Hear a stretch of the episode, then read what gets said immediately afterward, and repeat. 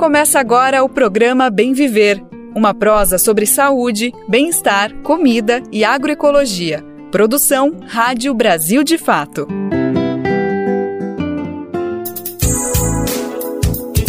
E hoje é quarta-feira, dia 28 de fevereiro de 2024. É mais um Bem Viver entrando no ar, pedindo licença no seu rádio, no seu carro, pra gente trocar essa boa prosa que tá começando agora. Eu sou o Lucas Weber e te convido então para irmos juntos pela próxima uma hora falar sobre agroecologia, alimentação, saúde, cultura e outros assuntos importantes para entender o nosso dia a dia, o que está acontecendo no Brasil e no mundo. Vamos sim falar de política, economia, mundo do trabalho, emprego, várias questões pertinentes que estão acontecendo a gente não pode se escapar delas. Bora lá então saber quais são os destaques que a gente trouxe para o programa de hoje.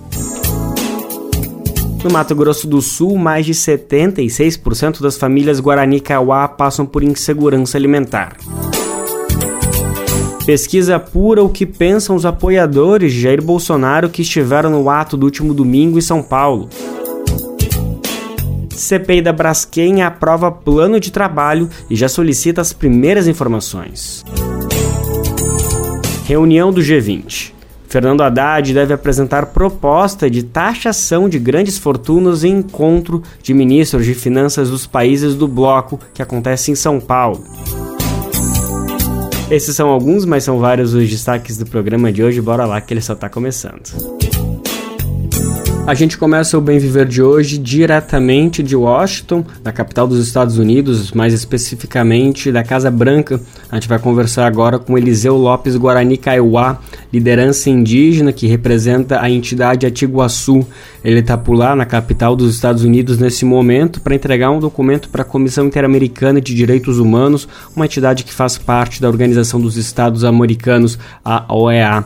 Bom, Eliseu está lá para entregar um documento que diz respeito a uma pesquisa feita em parceria com a FIAM Brasil e mostra a situação que o povo Guarani Kaiowá atravessa aqui no Brasil, no estado do Mato Grosso do Sul. Segundo os dados coletados, 76% dos domicílios das comunidades Guarani Kaiowá atravessam insegurança alimentar.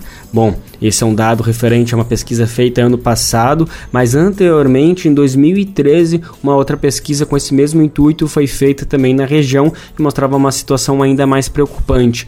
Naquele momento, nenhum dos domicílios que foram entrevistados, nenhuma das famílias, apresentava situação de segurança alimentar. Por mais que os números tenham melhorado, um, um, percentual, a situação segue alarmante e por isso essa mobilização internacional do povo Guarani Kaiowá para conseguir um espaço dentro da Comissão Interamericana de Direitos Humanos para falar sobre a situação.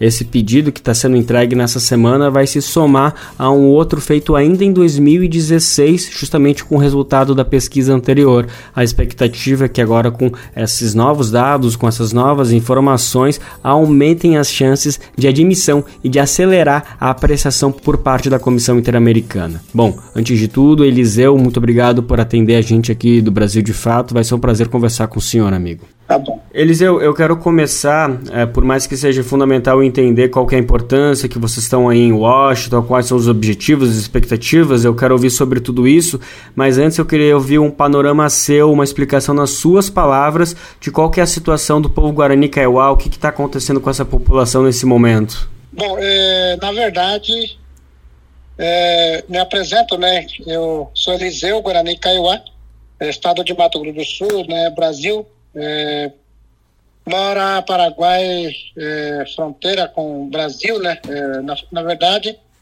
é, uma liderança das retomadas, né? Bom, é, explicando um pouquinho a situação, ou seja, do meu povo, que é Guarani Kaiowá, aqui do estado de Mato Grosso do Sul, Guarani Kaiowá. É, o Guarani Kaiowá é um povo, segundo maior população do Brasil, né? Que é a qual é, o, a nossa luta até hoje é mais de 500 anos, né? É a questão de território. Esse é o primeiro ponto que a gente não pode fugir. O nosso, a nossa luta é pelos espaços, né? E outra, outro assunto, é outra, outra luta é também é, a questão de, de, de enfrentamento da questão de violência, o massacre e por conta da luta pelos territórios e também da questão de educação e saúde, né? Então, essa é a nossa luta maior, que é a qual é, nós estamos levando para o mundo reconhecer né, essa nossa, nossa luta, né? Nossa luta que não é de hoje, que a qual nós vem é, reivindicando, né? E denunciando as violências, é, buscando o meio de resolver, né? Tanto com o governo nacional e também é, a, nível, a nível internacional, né? Que é, nós temos é, é, conhecido, na verdade, é, que também temos direito a nível internacional também que garante nossos direitos né, a nível internacional e, e nacional, né? Então, por conta disso, estamos procurando nosso direito e, e também mostrando para o mundo, né, o que a realidade nós passa, nós vive hoje é, com a nossa comunidade, com o nosso povo, com a nossa população que é, é, é, muito sofrido, não é de hoje, né? Então, esse é o principal luta que é a qual, resumidamente, do povo Guarani Kaiowá, né? Certo, Eliseu, eu quero depois ouvir mais o senhor agora sobre essa. Você, como comentou, não é de hoje, né? Uma luta histórica que o povo Guarani Kaiowá vem travando aí por uma questão de direito à terra, direito à alimentação, a ter direito a todos os seus costumes, a sua cultura. Mas antes, agora eu quero retomar para o início da nossa conversa. O senhor está nesse momento na Casa Branca, em Washington, capital dos Estados Unidos, para conseguir ter contato com a Comissão Interamericana de Direitos Humanos. É isso mesmo, Eliseu? Isso aqui, é, a minha vinda é, como líder das retomadas e também como é, líder, é, uma do, dos coordenadores também da grande nossa assembleia que chama Iguaçu, é, que faz parte é, é, da base da PIB também no Brasil, né? Hoje eu estou aqui é, no meio, aqui no, no capital do, do, do, do Washington, no Washington, na verdade, eu estou aqui, né? Na frente da Casa Branca, né? É, na verdade, a minha vinda para cá é, é, o principal é trazer essa denúncia, né, que a qual até hoje não está sendo resolvido a nossa questão, né? A nossa luta a no, é, da questão de mais uma vez repito, questão de território, questão de violência, que falta de alimentação, ataque paramilitar que hoje a qual nós continua sofrendo, né? Então, o nosso caso não é pela primeira vez que eu estou aqui já, né? Já aqui na, na, na Comissão Interamericana, já é pela segunda vez. Mas na minha vinda aqui no, no, no Estado, a, a, nível internacional, aqui no, no, outro país, já é mais de seis, sete vezes, né? Na ONU, é, na, na, na, na Corte Interamericana, é, pela segunda vez, e nos direitos humanos, e, enfim, levando e trazendo, na verdade, né, é, aqui para outro mundo, a nossa realidade, o que nós vivemos, o que nós passa na, no Brasil, né, principalmente nós, é, Guarani e Kaiowá, que é a qual, é bem da fronteira com o Paraguai, né, é, que é a qual a segunda maior população do Brasil, né, e então nesse momento estou aqui mais uma vez, né, que é a qual é, repito também que não queremos é, que seja repetidamente, é, futuramente, é, que é, a gente vem trazendo mais vezes essa denúncia para que nós queremos que a partir dessa nossa viagem, a minha viagem, queremos que pelo menos alguns resultados e que avance a nossa luta, demarcação do território, publicação do território, homologação, é, é isso, né? E também que o Estado tenha, tenha projeto para nós né, que seja resolvido da questão dos Guarani Então, esse é o objetivo que eu estou trazendo aqui para a Comissão Interamericana, né, principalmente para é, é, que pelo menos olhasse e veja é, como é, resolver e pressionar é, o, o, país, que é o Estado, o Brasil, né, para o nosso lado, os Guarani Kaiowá, que é o principal. Né. A nível nacional, eu sei que é, nós indígenas, né, sofre é, de várias formas de ataque, mas nós, é, Guarani Kaiowá, é, é, é, o pior, é mais também que sofre da questão de violência, questão de, de, de falta de alimento, né, morte, criminalização, racismo, tudo isso nós passa, né? Então era isso que a gente, é, nós estamos registrando, eu estou registrando para cá mais uma vez aqui na Corte Interamericana. Perfeito, Eliseu. Agora eu quero escutar um pouquinho, senhor, quais são as expectativas. Vocês estão submetendo esse novo relatório, como a gente estava comentando, em 2016. Vocês já trouxeram essa denúncia aí para a Comissão Interamericana de Direitos Humanos. Então, mais uma vez, levando esse relatório. Bom, o objetivo é que a comissão, enfim, possa apreciar o pedido de vocês e levar em consideração. E a partir dessa leitura, qual é a expectativa? O que, que vocês esperam? É possível que uma decisão da comissão obrigue que o governo brasileiro demarque terras, garante o acesso à alimentação, à água. Enfim, eu queria ouvir um pouquinho de quais são as respostas práticas que vocês têm expectativa a partir desse movimento aí em Washington. Bom, a partir da, da dessa, dessa viagem que eu estou agora aqui na, na comissão, na, é, na, no Washington, é que é, o, o, meu povo e todos os Guarani Kaiowá e além da, da, da da minha comunidade, nós todos indígenas, nós vamos estar aguardando, né, pelo menos alguns resultados para que pelo menos passe alguns passos mais a mais à frente resolvendo a nossa situação dos Guarani. Né? E outra coisa, quero registrar também que já nós já tivemos vários é, vários visita, na verdade, é, das autoridades internacionais. No caso, por exemplo, é, já teve visita é, da relatora da ONU, né? É, as duas vezes no Brasil, principalmente visitando é, que é a minha comunidade, é o meu, meu povo, que é Guarani Kaiowá. Né? Já teve também visita do, do, do parlamentos europeus mas até hoje não está tendo resultados na prática, né, para nós, né. Então, por isso que é, é, é, obriga nós a trazer de novo, a trazer de novo essa denúncia, essa voz, esse socorro aqui no, no outro mundo, né? Porque sabemos também que nós temos direito a nível internacional que garante nossos direitos, né? E então pedimos o, o único socorro para pelo menos a Corte Interamericana, é, autoridades internacionais que né, pressionam o governo para que resolva nossa situação. Né? É, o nosso caso, que é o povo Guarani e Kaiowá. Então, esse é o objetivo, essa é a esperança que, a partir daqui para frente, é, nós vamos estar esperando, né? que pelo menos é, que seja resolvido, principalmente da questão de, de, de, de território e que não que chega ao massacre, né? Que chega ao massacre pelo nosso povo e, e então era isso que né nós estamos e nós vamos esperar né daqui para frente Eliseu, e como que é a situação com o governo federal? Vocês têm tido contato, por exemplo, com o Ministério dos Povos Indígenas? Hum, com ministérios que foi criado, o Ministério dos Povos Indígenas, é, na verdade, foi criado, não sabe, a gente tem o contato, a Iguaçu tem o contatos é, só que em nenhum momento já passou um ano e agora vai, né, continua, não temos ainda é, alguns projetos é, que vai resolver para nós, né?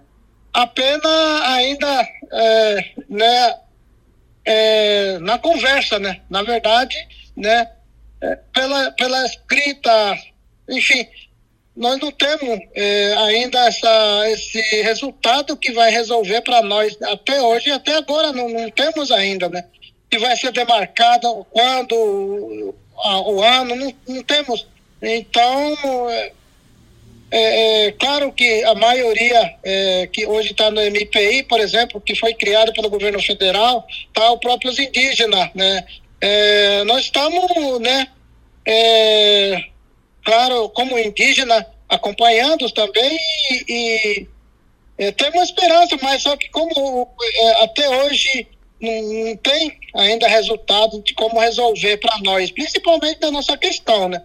Então, é, é, fica difícil para nós, né? Então não tem como dizer é, hoje, por exemplo, bater palma para o governo, é, nem que seja tendo o, o, MPI, porque não temos na prática o resultado positivo para nós de resolver é, é, a, nossa, a, a, nossa situação, que é, que é há mais de 500 anos que nós vem lutando e cada vez mais enfrentando o próprio, o próprio é, na verdade, o próprio parentes né, os próprios indígenas que estão tá no MPI, que estão tá no governo da FUNAI, porque não tem, não tem esse resultado positivo que vai resolver para nós. Né? Então, isso que eh, leva a nós indignados, né, o nosso povo, né? Porque enquanto nós não tiver o resultado do governo federal que vai resolver aqui, que, que na prática não está acontecendo, nós nunca, ainda não, nós não temos de como parabenizar, por exemplo, né? Nem que seja os indígenas, nem que seja o governo que fala que está do, do lado dos indígenas, mas na prática não acontecendo nada, como é que a gente vai bater palma, né? Então é por isso que nós estamos trazendo para o mundo esse, esse, essa situação todas, né? Tá ótimo. Eliseu, agora para fechar nossa conversa, eu queria ouvir um pouquinho do senhor da, dos próximos passos. O senhor está hoje aí em Washington. Quero saber se a sua viagem segue pelos Estados Unidos, se você vai retornar ao Brasil, ao Mato Grosso do Sul. Enfim, quais são aí os próximos passos que está na sua agenda? É, na verdade, estaremos retornando, né? Eu vou retornar para lá. A gente tem as agendas, várias agendas, é, por exemplo, eu daqui para frente, é, voltando daqui, né? Eu sei que, é, para mim, como sou uma liderança também é, ameaçada por defender a minha luta, ou seja, a luta do meu povo, da questão de território e os demais, denunciando as violências, né? Sou perseguido, né? nós, nós precisa, eu preciso de, de, de de proteção também precisa a minha comunidade, que eu, onde eu moro, por exemplo, eu moro num, numa, é, numa terra onde a retomada que não é demarcado ainda, não tem nem identificação de, de é, publicados nos relatórios e assim por diante. Né? Então, eu moro num, bem na fronteira com o Paraguai, é, é onde é, é, é, muita perseguição e é, morte de liderança, né? E que a qual é, não é de hoje, aconteceu já, né? Por essa denúncia, por essa, é, por essa luta que muitas lideranças já foi, é, já, se, já mataram, né? E até hoje muitas o corpo de liderança não, não, não encontra, né? É, então é assim, é uma perseguição que nós passa, né? Então é, eu como liderança, falo a verdade, não tenho medo de, de, de, de de, por exemplo, mesmo tendo medo voltar para a minha, minha comunidade, não tem para onde correr, né? Então, pra, é, não tem como é, também se esconder, porque, né? É, tenho que voltar na minha comunidade, né? Então, é, é, daqui para frente, é, queremos a proteção não só para mim, para a liderança, mas é, para todas as comunidades que onde a gente nós mora, onde a gente vive, né? Eliseu, quero agradecer a sua disponibilidade para conversar com a gente. A gente segue em contato para saber, enfim, os próximos passos, mas acho que hoje a gente conseguiu dar conta da situação. Enfim, muito obrigado pela disponibilidade, amigo. Isso, eu também quero agradecer, né, pela pela oportunidade de nós eu poder é, publicar, é, registrar essa nossa situação, principalmente do meu povo, Kaiowá e Guarani, né? É, do Mato Grosso do Sul, né? Que é um o segundo maior né, população que eu falei, já repito é, é, mais uma vez, né? É que, é, que seja registrado né, essa nossa, nossa luta, né? Que a qual é, a partir de, depois dessa, dessa viagem, depois dessa denúncia, depois dessas visitas na comissão, é, na Corte Interamericana, aqui no Washington também, enfim, é, nós vamos esperar é, daqui para frente que seja resolvido, solucionado algumas coisas para nós, principalmente questão de, do nosso território. E a gente vai seguir acompanhando por aqui. Agradeço mais uma vez a disponibilidade de Eliseu Lopes Guarani Cauá, liderança da comunidade Atiguaçu. A gente falou com ele diretamente de Washington, ele está lá em frente à Casa Branca para ter contato com a Comissão Interamericana de Direitos Humanos. Ele foi com o intuito de entregar um relatório divulgado este mês que mostra a situação do povo Guarani Cauá no Mato Grosso do Sul. Segundo dados produzidos em parceria com a FIAM Brasil, 76% dos domicílios dentro da comunidade apresentam insegurança alimentar. Não é a primeira vez que Eliseu está lá na Casa Branca. Em 2016, mais uma vez, o povo Guarani Kauá apresentou um relatório para a Comissão Interamericana de Direitos Humanos pedindo uma análise da situação que passa o povo aqui no Brasil. No último domingo, o ex-presidente Jair Bolsonaro realizou um ato na Avenida Paulista, em São Paulo. Tenho certeza que você acompanhou, né? Ele esteve lá para se defender dos principais crimes dos quais ele vem sendo acusado. O ex-presidente é investigado pela Polícia Federal por tentativa de golpe de Estado. A PF quer saber se Bolsonaro atuou como uma espécie de mentor dos atos golpistas do dia 8 de janeiro e de outras ações que tentavam impedir a posse do presidente Lula após as eleições de 2022. Um dado preocupante é que grande parte dos apoiadores que esteve lá no ato desse domingo embarcaram nas narrativas inventadas mentirosas do ex-presidente.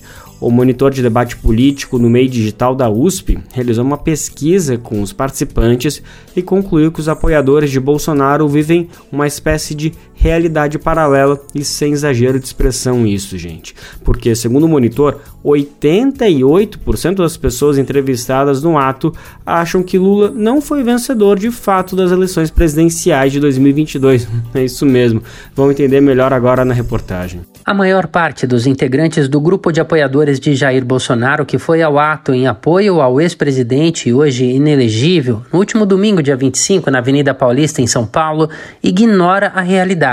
88% deles afirmam que Luiz Inácio Lula da Silva não foi o vencedor da disputa eleitoral de 2022. Os dados são do monitor do debate político no meio digital, vinculado à Escola de Artes, Ciências e Humanidades da Universidade de São Paulo, a USP, que ouviu 575 pessoas que participaram da manifestação. A equipe da pesquisa esteve na Avenida Paulista entre a 1h30 e as 5 da tarde. Uma das perguntas feitas aos entrevistados foi: Acredita que Bolsonaro e não Lula quem de fato ganhou a eleição para presidente em 2022? Enquanto 88% responderam sim, outros 8% disseram não e 4% afirmaram não saber. Em outra questão apresentada aos participantes da mobilização, 94% disseram sim ao responder à pergunta abre aspas, os excessos e perseguições da justiça caracterizam a situação atual como uma ditadura, enquanto 4% responderam não e outros 2% disseram não saber. A equipe de pesquisadores quis saber ainda o que Bolsonaro deveria ter feito após a derrota para Lula em outubro de 2022 e apresentou três opções. Quando perguntados se eram a favor da operação de GLO, ou a garantia da lei e da ordem, 49% se disseram favoráveis e outros 39% se colocaram contra. Por outro lado, não houve maioria entre os bolsonaristas em relação às propostas de solicitar moderação de militares com base no artigo 142 da Constituição. 45% contrários, 42% a favor. E contra a declaração de estado de sítio, 61% contrários e 23% favoráveis. Presente a manifestação realizada na capital do estado que governa, Tarcísio de Freitas, do Republicanos, foi apontado por 61% dos entrevistados como o nome ideal para se lançar a candidato à presidência em caso de impedimento de Bolsonaro. Em seguida, vieram a ex-primeira-dama Michele, com 19%, o governador de Minas Gerais, Romeu Zema, com 7%, e Eduardo Bolsonaro, Damares Alves, Flávio Bolsonaro e Braga Neto, cada um com 1%. De São Paulo, da Rádio Brasil de Fato, locução Douglas Matos. A gente segue falando de política, mas agora sobre as atividades na Câmara dos Deputados. A CPI da Braskem, que investiga o afundamento do solo de Maceió, ocasionado pela exploração de sal gema, aprovou o plano de trabalho. O primeiro passo agora do colegiado é fazer os pedidos de informação aos principais envolvidos, como a empresa Braskem, o governo de Alagoas e a prefeitura de Maceió. Foram aprovados ao todo 30 pedidos de informações. As convocações vão ser votadas hoje. Vamos saber mais detalhes do que está acontecendo em Brasília agora na reportagem. A CPI da Braskem aprovou o plano de trabalho do relator Rogério Carvalho, do PT. Os senadores da Comissão Parlamentar de Inquérito vão investigar a responsabilidade da petroquímica no afundamento de bairros inteiros de Maceió, em Alagoas, devido à exploração de salgema. Durante a apresentação do relatório, o parlamentar petista ressaltou os danos causados pela companhia, lembrando de outros casos semelhantes sobre atividades extrativistas no país. O que aconteceu em Maceió não foi obra da natureza, obra do acaso, resultado de circunstâncias imprevisíveis. Trata-se do resultado de anos de mineração e extração de salgema na região da Lagoa Mundaú. Lembro aqui duas catástrofes recentes provocadas pela mineração. A de Mariana, que arrastou 350 casas e deixou 19 mortos em 2015, e a de Brumadinho, que matou 272 brasileiros e brasileiras em 2019. Dentro do plano de trabalho, o relator apresentou 30 requerimentos. De acordo com Rogério Carvalho, a maioria são solicitações de documentos referentes às investigações contra a empresa.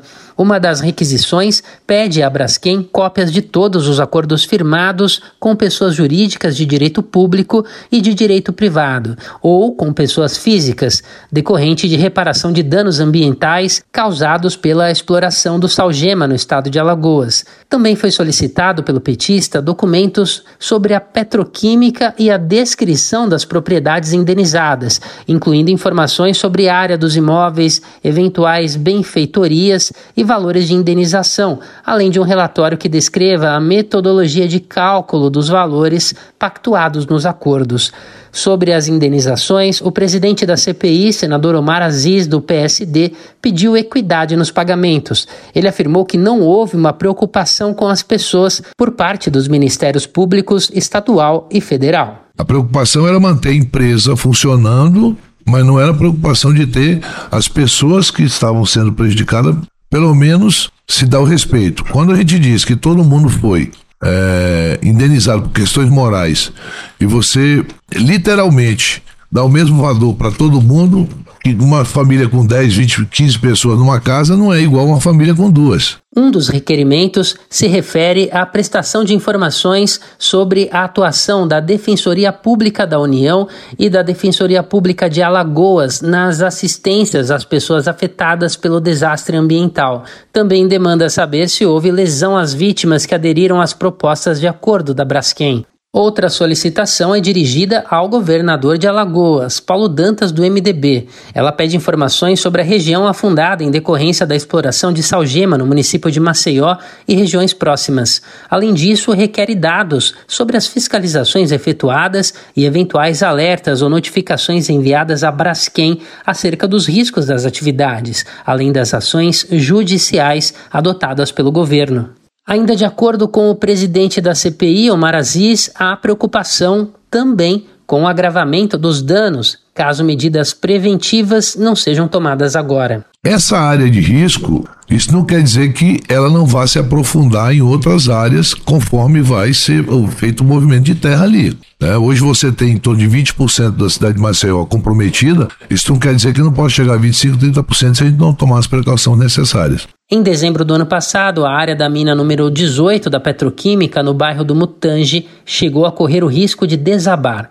A mina é uma das 35 cavidades abertas pela Braskem para exploração e extração de salgema, que é um cloreto de sódio que pode ser usado em cozinha e para produção de plásticos do tipo PVC e soda cáustica. Essa mina está às margens da Lagoa Mundaú e a cerca de 5 quilômetros do centro do município. Segundo o próprio governo de Alagoas, somente em novembro, cinco abalos sísmicos foram registrados na região. O colapso da área da mina número 18 pode levar à formação de grandes crateras e levar ainda a um efeito cascata em outras regiões.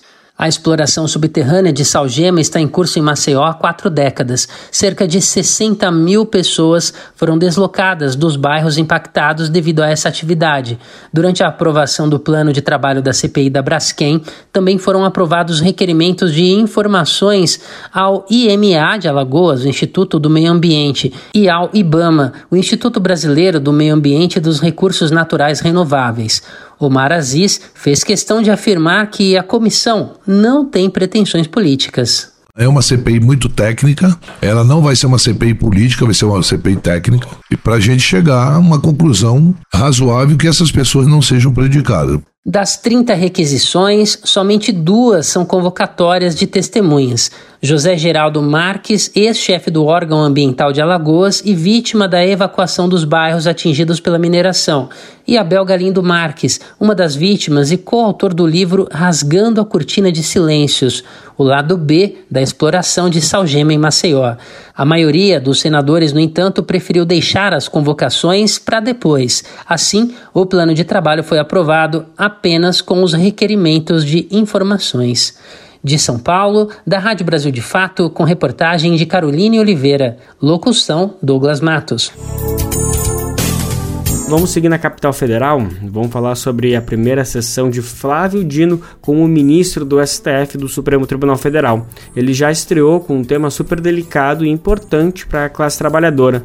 Dino se colocou a favor de que a decisão da Suprema Corte sobre o vínculo empregatício entre trabalhadores de aplicativo e as empresas tenha repercussão geral pelo país.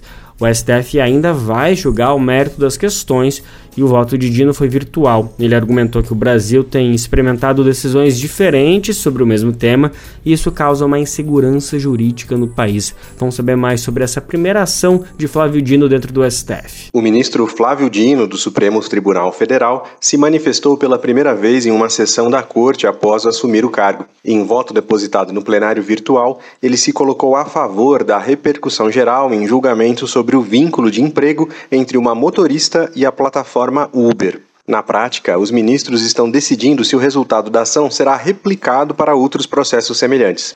Depois dessa votação, será aberta outra, que vai então discutir o mérito do processo, ou seja, vai determinar se há vínculo de emprego válido entre motoristas e as empresas proprietárias dos aplicativos. Dino foi o segundo a se manifestar sobre o tema no plenário virtual e seguiu o voto do relator, ministro Edson Fachin. A votação fica aberta para a manifestação dos outros ministros até a próxima sexta-feira, dia 1. O tema chegou ao STF após uma série de entendimentos distintos entre instâncias do Judiciário. Trabalhadores de aplicativos, pesquisadores e sindicalistas ouvidos pelo Brasil de Fato consideram perigoso que o caso tenha repercussão geral.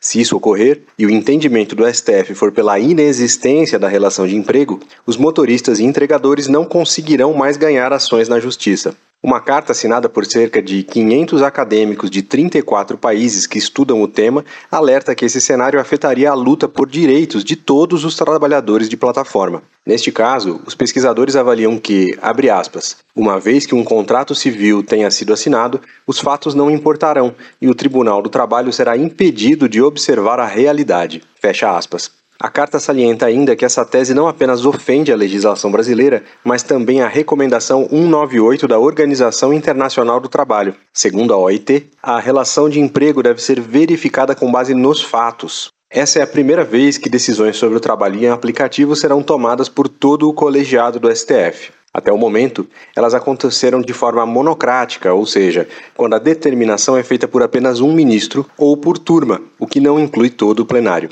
Em vários desses casos, o entendimento dos ministros, entre eles Alexandre de Moraes, Cristiano Zanin, Luiz Fux e Carmen Lúcia, beneficiou as plataformas. Da Rádio Brasil de Fato, com informações de Brasília, locução Nicolau Soares. Enquanto o Supremo está dedicado ao tema de vínculo empregatício com empresas de aplicativo, o Senado deve voltar ao debate da jornada de trabalho de quatro dias semanais, um tema que interessa muita gente, eu tenho certeza.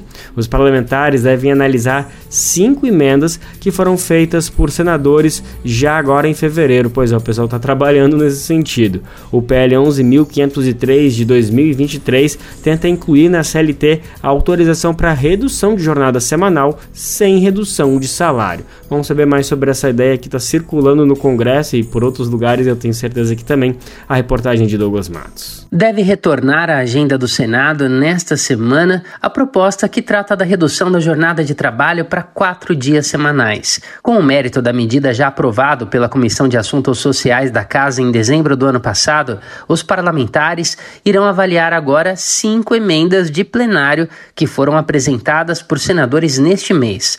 O texto, que tramita como projeto de lei 1105-2023, 2023 insere na CLT, a Consolidação das Leis do Trabalho, um trecho que autoriza a diminuição da jornada sem que haja a redução salarial para o empregado. Pela proposta original de autoria do senador Weverton do PDT do Maranhão, a mudança dependeria de um acordo individual escrito, convenção coletiva ou acordo coletivo de trabalho. A primeira modalidade, ou seja, do acordo individual por escrito, foi retirada da proposta pelo relator Paulo Paim do PT, mas o projeto ainda pode sofrer outras modificações, a depender do resultado da votação das emendas. O debate sobre o tema do projeto não é novo e tem crescido recentemente em diferentes pontos do mundo, aspecto que é lembrado pelo relator no parecer que foi chancelado por Paim. No Brasil, os primeiros debates e propostas a esse respeito no legislativo remontam a década de 1990. Em 2010, quando a pauta vivia uma nova onda no Congresso Nacional e no meio sindicalista, o DIEESE chegou a publicar uma nota técnica em que apontava que o país teria condições de implementar uma medida dessa natureza. Entre os argumentos estaria o baixo custo dos salários dos trabalhadores no país no cálculo do custo total de produção, isso quando comparados a outros países, e que, segundo a entidade, demonstra que a adoção da jornada de quatro dias não afetaria de forma negativa a competitividade das empresas. Raciocínios do tipo continuam atuais, segundo aponta a análise da socióloga Adriana Marcolino, que hoje trabalha na atualização da nota técnica do DIESE. A última redução que a gente teve foi na Constituição de 88, né? E de lá para cá, a gente já teve um progresso técnico, é, um aumento de produtividade, que as empresas é, muitas vezes dizem que não é uma produtividade é, tão volumosa, mas teve produtividade, né? E esses elementos já possibilitam, sim, que esses ganhos de produtividade sejam redistribuídos a partir da redução da jornada de trabalho, né?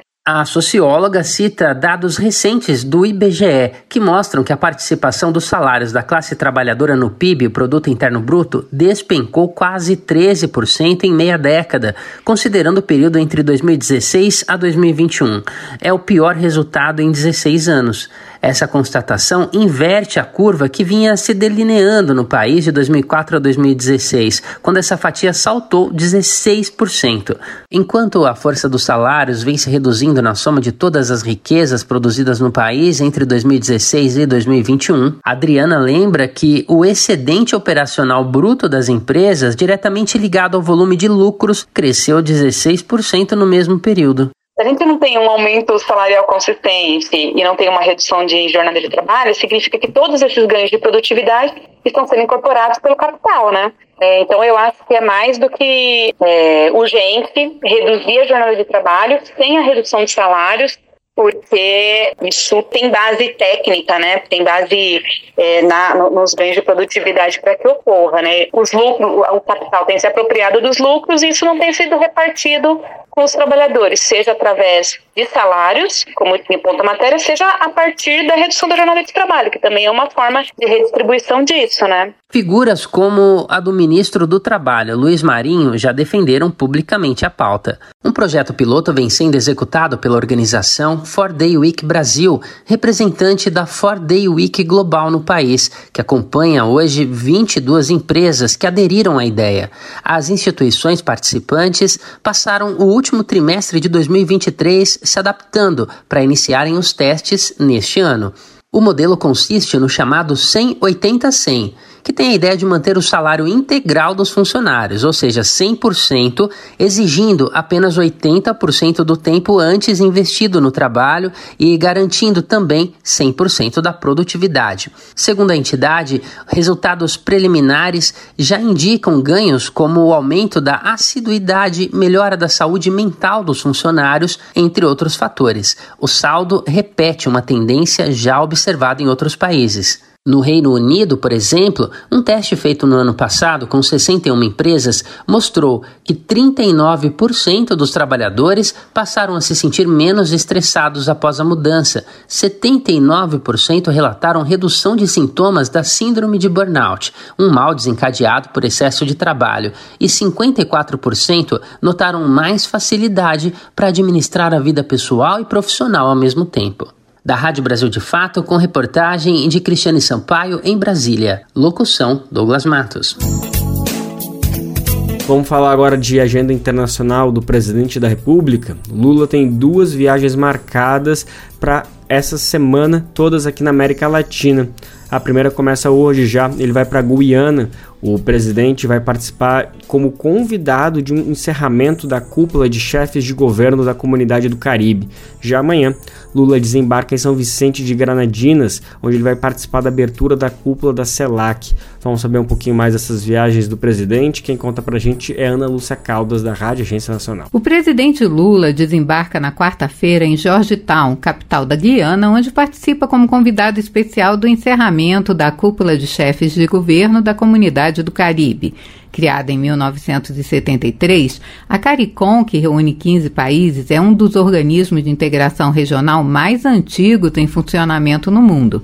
Lula vai discursar no encerramento do evento e deverá abordar temas comuns da agenda do Brasil, que este ano preside o G20, grupo de países mais ricos do mundo, além da União Europeia e União Africana, com os países caribenhos. Está previsto ainda o um encontro com o presidente da Guiana, Irfan Ali. A CARICOM representa 7% dos assentos da Organização das Nações Unidas e 40% da OEA, Organização dos Estados Americanos. Da Guiana, Lula viaja na quinta-feira para o pequeno país insular caribenho de São Vicente e Granadinas, onde participará no dia 1 de março da abertura da cúpula da CELAC, Comunidade dos Estados Latino-Americanos e Caribenhos, que será realizada em Kingston, a capital. Com informações da Agência Brasil, da Rádio Nacional em Brasília, Ana Lúcia Caldas. A partir de hoje, o ministro da Fazenda, Fernando Haddad, participa de uma série de atividades do encontro de ministros e chefes de finanças dos países do G20. O encontro está acontecendo aqui em São Paulo, no Ibirapuera. Haddad participa de debates sobre tributação global, desigualdade e perspectiva de crescimento econômico. No último final de semana, em entrevista ao jornal o Globo, o ministro afirmou que o Brasil deve apresentar uma proposta de tributação global para superfortunas. O nosso repórter Rodrigo Gomes está atento ao assunto e explica melhor essa ideia do ministro da Fazenda aqui do Brasil. O ministro da Fazenda, Fernando Haddad, disse que vai defender uma proposta de taxação global dos super ricos durante a reunião de ministros e chefes de bancos centrais do G20. O chefe da pasta acredita que o tema é essencial para enfrentar as desigualdades e promover o crescimento econômico. A declaração foi dada por e-mail em entrevista ao jornal O Globo. O ministro afirmou, aspas, nossa agenda do G20 reflete em grande medida nossas prioridades e conquistas na agenda doméstica. A reforma tributária e a tributação dos fundos offshore, no exterior e fundos exclusivos, voltados para a alta renda, nos dão a legitimidade e o impulso necessários para defender reformas mais ambiciosas em nível global. Fecha aspas. Haddad explicou que o tema é prioridade do governo brasileiro, mas que ainda não há uma proposta específica formalizada. A ideia, segundo ele, é colocar na mesa uma proposta de tributação dos super ricos baseada nas melhores pesquisas disponíveis.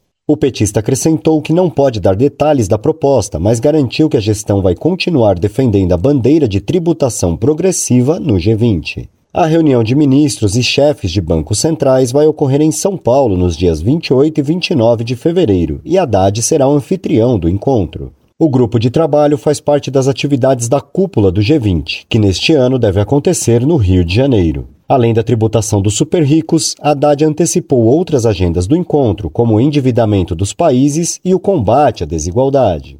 A pauta inclui ainda a reforma de instituições multilaterais como o Banco Mundial e o FMI, o Fundo Monetário Internacional. O ministro explicou ainda durante a entrevista que o Brasil deve ser uma referência nos debates sobre transição energética.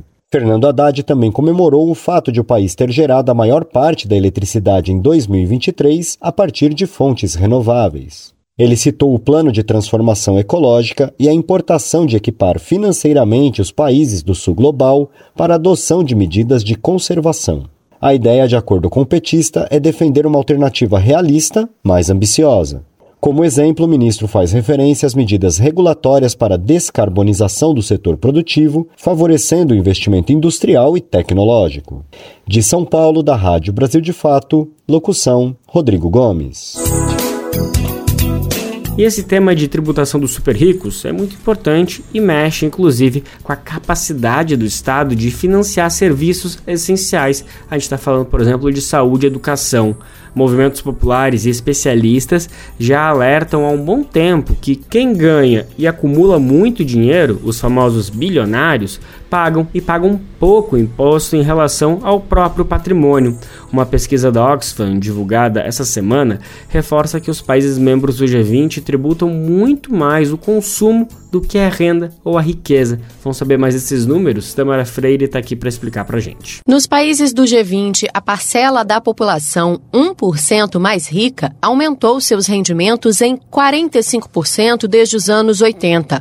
Somente em 2022, esse grupo teve ganhos superiores a 18 trilhões de dólares, valor superior ao PIB da China. Os dados são da Oxfam, organização que busca soluções para a pobreza e a desigualdade. Apesar disso, a pesquisa divulgada nesta segunda-feira mostrou ainda que os membros do G20, grupo que reúne as 19 maiores economias do mundo, mais a União Europeia e a União Africana, arrecadam quatro vezes mais impostos sobre o consumo do que sobre a riqueza. No Brasil, França, Reino Unido, Itália e Estados Unidos, os super ricos pagam uma taxa efetiva de impostos mais baixa do que o trabalhador médio. Quatro dos cinco maiores bilionários do mundo vivem em países do G20. A gerente de programas e incidência da Oxfam Brasil, Maite Galto, considera que a tributação sobre a riqueza é uma medida que pode corrigir essas distorções e reduzir desigualdades. De cada dólar arrecadado, só 8 centavos vem de imposto sobre a riqueza, imposto sobre propriedade, sobre herança e todas as outras formas de taxação sobre a riqueza. Além disso, 32 centavos de cada dólar em imposto arrecadado, ele vem de impostos sobre bens e serviços. Tem um peso muito maior sobre as famílias de baixa renda. E, além disso, também pode ajudar o mundo a se preparar para os desafios futuros. Principalmente os países do Sul, os países mais pobres, os países em desenvolvimento, tenham condições de enfrentar os impactos das mudanças climáticas. Taxar a riqueza e a renda dos indivíduos mais ricos do mundo é uma maneira óbvia e viável de arrecadar o um montante de dinheiro para que a gente possa financiar tudo isso que é necessário e também para poder acabar com medidas de austeridade que muitas vezes têm impacto em políticas sociais que têm um papel fundamental na redução das desigualdades o Brasil, que atualmente ocupa a presidência do G20 e cedia em novembro a próxima reunião de cúpula do grupo, pretende propor o primeiro acordo global sobre a taxação dos super ricos para reduzir a desigualdade global. Esta semana está sendo realizada em São Paulo a reunião de ministros de finanças e presidentes de Banco Central dos países membros do grupo. A Oxfam ressalta ainda que a taxação da riqueza tem grande apoio popular até mesmo entre as pessoas que seriam tributadas. Uma pesquisa recente revelou que cerca de 75% dos milionários dos países do G20 apoiam a medida. E em setembro do ano passado, quase 300 economistas e políticos, incluindo 18 ex-chefes de Estado, pediram ao G20 que fosse aprovada uma tributação sobre a extrema riqueza. Da Rádio Nacional no Rio de Janeiro, Tamara Freire.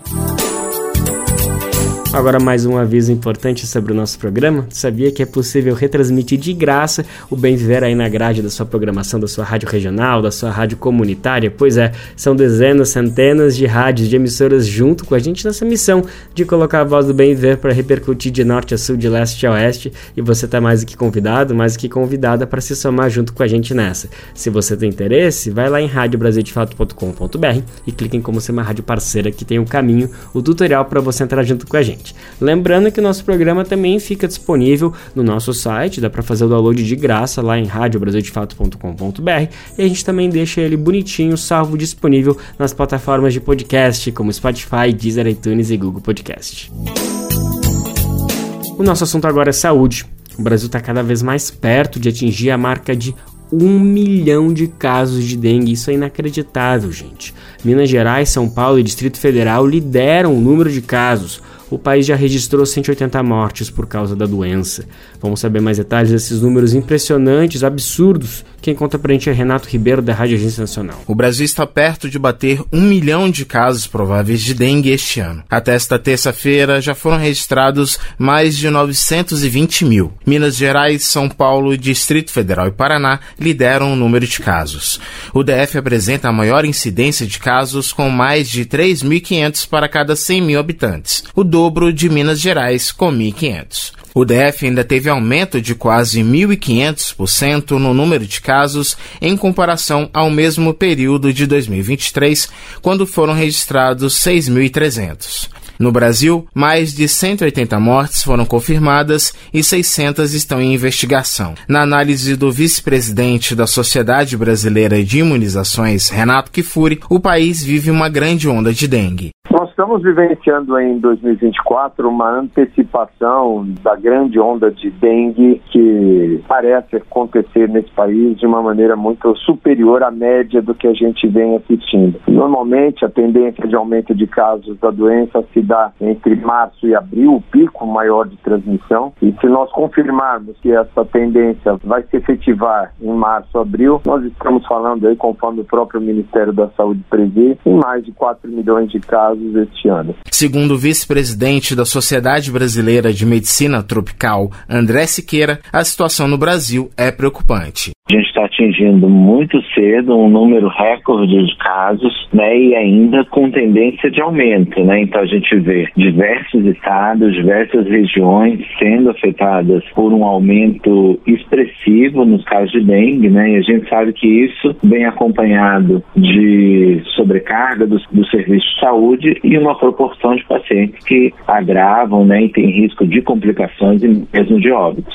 No momento de explosão de casos, prevenir a doença é importante. Medidas simples e que duram até 10 minutos ajudam a eliminar os focos do mosquito Aedes aegypti localizados em sua maioria dentro de casa. Então, evite o acúmulo de água parada em caixas d'água, telhas, sacos de lixo, vasos de plantas, pneus, garrafas e tampas plásticas. Outras medidas são o uso de repelentes e telas em janelas e portas. Da Rádio Nacional, em Brasília, Renato Ribeiro. Nove cidades de Roraima estão em estado de emergência por causa da seca. Os municípios estão enfrentando problemas por causa da escassez de água, com graves problemas nas plantações. Só em 2024 o estado registrou 2.500 focos de calor só nesses dois meses de ano, impressionante. O governo do estado já está providenciando a distribuição de cestas básicas e a perfuração de poços. Vamos saber mais dessas ações, qual que é a situação do povo do norte. Quem conta pra gente é Matson Euler, da Rádio Agência Nacional. Em Roraima, nove municípios tiveram a situação de emergência reconhecida pelo governo federal por causa da seca que atingiu o estado um dos períodos de estiagem mais severos dos últimos 17 anos. Os problemas prioritários a serem enfrentados são a escassez de água, danos para as áreas agrícolas que tiveram a produção e as criações afetadas, e principalmente os índices recordes em focos de incêndio no estado. O governador de Roraima, Antônio Denarium, se reuniu com os prefeitos dos municípios atingidos para falar de algumas ações emergenciais. O governo do estado de Roraima vai entregar, junto com a Defesa Civil, 25 mil cestas de alimentos. Também autorizei a perfuração de mais 50 postos artesianos, caminhões-pipa para fazer o abastecimento naquelas localidades que não têm atendimento pela Companhia de Água do Estado de Roraima. Autorizei a contratação de patrulha mecanizada para perfuração de bebedouros para os agricultores familiares que estão sendo atingidos pela falta de água e dá o fornecimento de água para os animais. Segundo o programa Queimadas do INPE, Instituto Nacional de Pesquisas Espaciais, Roraima possui os primeiros nove municípios do país que mais registraram focos de calor. Em todo o estado, somente em 2024, foram mais de 2.500 focos registrados. Para se ter uma ideia, Mato Grosso, que possui quase quatro vezes a área de Roraima, registrou pouco mais de 1.500 focos neste ano. Da Rádio Nacional em São Luís, Madison Euler. Pode chegar que a festa vai é começar agora. É pra chegar quem quiser deixa a tristeza pra lá e traga o seu coração, sua presença de irmão. Nós precisamos você nesse cordão. E o momento musical do programa de hoje presta uma homenagem a Gonzaguinha. Em janeiro, o selo Sesc lançou um álbum chamado Viver Gonzaguinha, que presta um tributo ao músico carioca, filho de Gonzagão. O álbum foi idealizado por Jair Neto e contou com produção de Calinhos Sete Cordas, com interpretação principal de Sombrinha, um dos fundadores do Fundo de Quintal.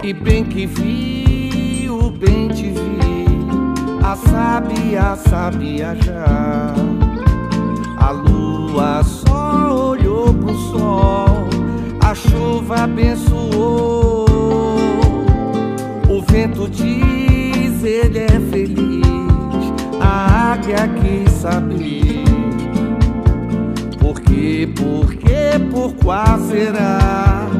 O sapo entregou. O projeto busca recuperar a essência sambista nas canções de Gonzaguinha e viaja por clássicos do repertório dele, como Espere por mim, Morena, Lindo Lago do Amor, Começaria Tudo Outra Vez, Comportamento Geral e muitas outras pérolas.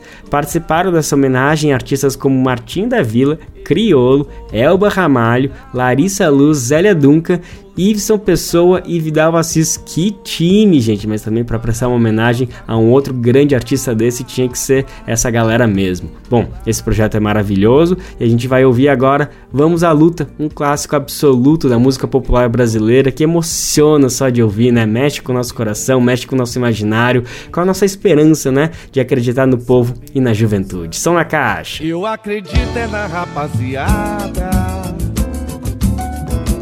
segue em frente segura o rojão. Eu ponho fé na fé da moçada que não foge da fé e enfrenta o leão. Eu vou à luta com essa juventude que não corre da raia a troco de nada. Eu vou no bloco dessa mocidade não tá na saudade constrói amanhã desejar. O álbum Viva Gonzaguinha está disponível nas principais plataformas de áudio. Na rapaziada que segue em frente o rojão. Eu ponho fé